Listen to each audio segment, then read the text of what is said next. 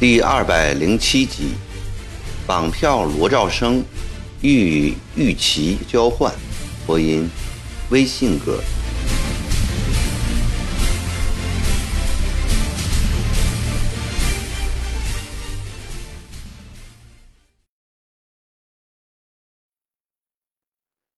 眼看的大钟已指到了十二点整，还不见丈夫回来。三姑娘季琛也坐立不安了，招呼她的老妈子安慰道：“不要紧的，姑爷说不定今夜喝醉了呢，在朋友家歇息，明早肯定会回来的。”季琛坐在了床上，一直等到了天明，又等了一上午，还是不见丈夫的面，止不住眼泪一个劲儿的往下流。他告诉了母亲，欧阳夫人也劝道：“你在坐月子，千万哭不得。我打发人到他平日常去的朋友家去问问。”罗兆生刚来江宁也不久，朋友很少，平素也只有几家湖南的同乡可以走走。到了吃晚饭的时候，各处都打听遍了。全不见姑爷的影子，这下欧阳夫人也着急了。晚上急忙将此事告诉了丈夫。曾国藩听了以后很生气，都是魏姨太娇惯坏的，十八九岁做父亲的人了，还这样不懂事，外出日游两天两夜也不归家。季泽、季红幸而不像他这个样子，若是这个样子，我早打断他们的腿了。明天上午，我再多派几个人到城外几个朋友家去问问，待回来后，我要好好的教训他一顿。又找了整整的一天，罗兆生仍然杳无音讯，不但季琛哭得泪人似的。欧阳夫人也哭肿了眼睛，季纯、季芬都跟着垂泪。总督衙门后院人心不安，都在悄悄议论着姑爷。有的说怕是迷上了哪个青楼女子，不想回家了；也有的说怕是掉到河里、塘里淹死了。夫子啊！你叫人写几百张寻人帖子，四处张贴吧，兴许还有些作用。万般无奈后，欧阳夫人终于向丈夫提出了这个建议。曾国藩瞪起了眼睛，呵斥道：“真是妇人之见，哪里有总督贴告示寻姑爷的？你是怕百姓没有谈笑的画饼啊？”那怎么办呢？你看三妹子哭的那个样子，她是个坐月子的人，身子又虚弱，得了病害她一世啊！这两天牙儿连奶都没有了。欧阳夫人心疼女儿外孙，说着说着，竟放声大哭了起来。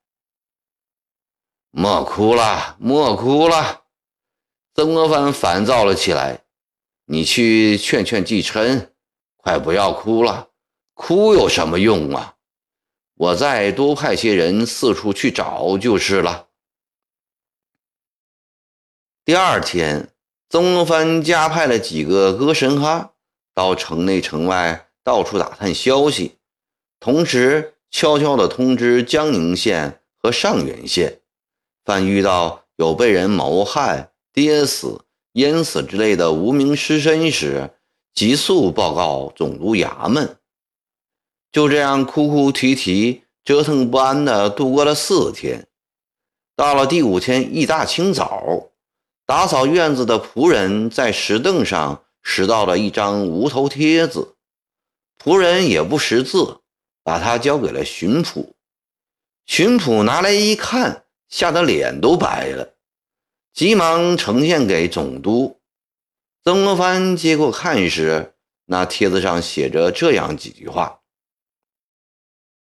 玉老爷为官清廉，无辜被锁，神人公愤。罗兆生现已被抓获，放玉老爷回海州，官复原职，则放罗兆生。三日不答复，撕票。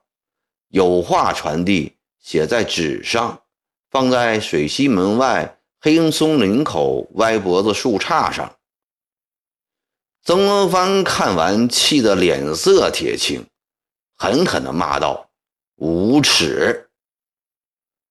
他对巡抚说：“这个无头帖子不准对任何人说起。这是谁捡到的？”“是扫院的吴结巴。”“你去告诉他，若把此事告诉了第二个人。”我割了他的舌头。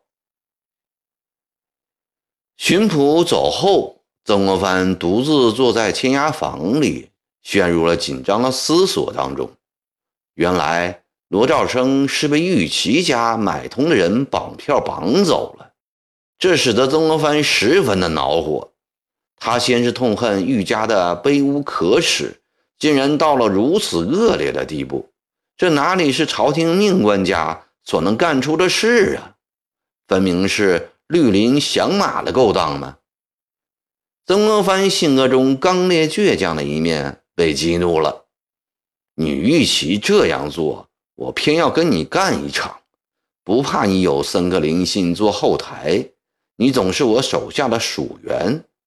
当初鲍启豹、陈启迈那样不可一世，都被我掺下去了。你一个小小的盐运判。算得了什么？紧接着，他又恨起了罗兆生不争气。倘若规规矩矩的在都署读书，与世人们谈诗论文，何来被绑架之事？纪泽又后悔，不该要他们夫妇来到了江宁，真是成事不足，败事有余。曾国藩平生最恨的是江湖习气。他想来想去，决定对这些人不能手软，只有以应对应，才能镇服他们。他拿出了纸来，愤怒地写着：“放了罗兆生，本都对你们可以考虑宽大处理；若胆敢撕票，你们将被斩尽杀绝，与其也逃不掉法网制裁。协办大学士。”两江总督曾国藩亲笔写完后，把刘松山叫了进来，悄悄地吩咐了一番。当天下午，刘松山带着三个武功高强的少官，都做仆人打扮，一起来到了水西门外黑松林。果然看见林子口有一株显眼的歪脖子老松树。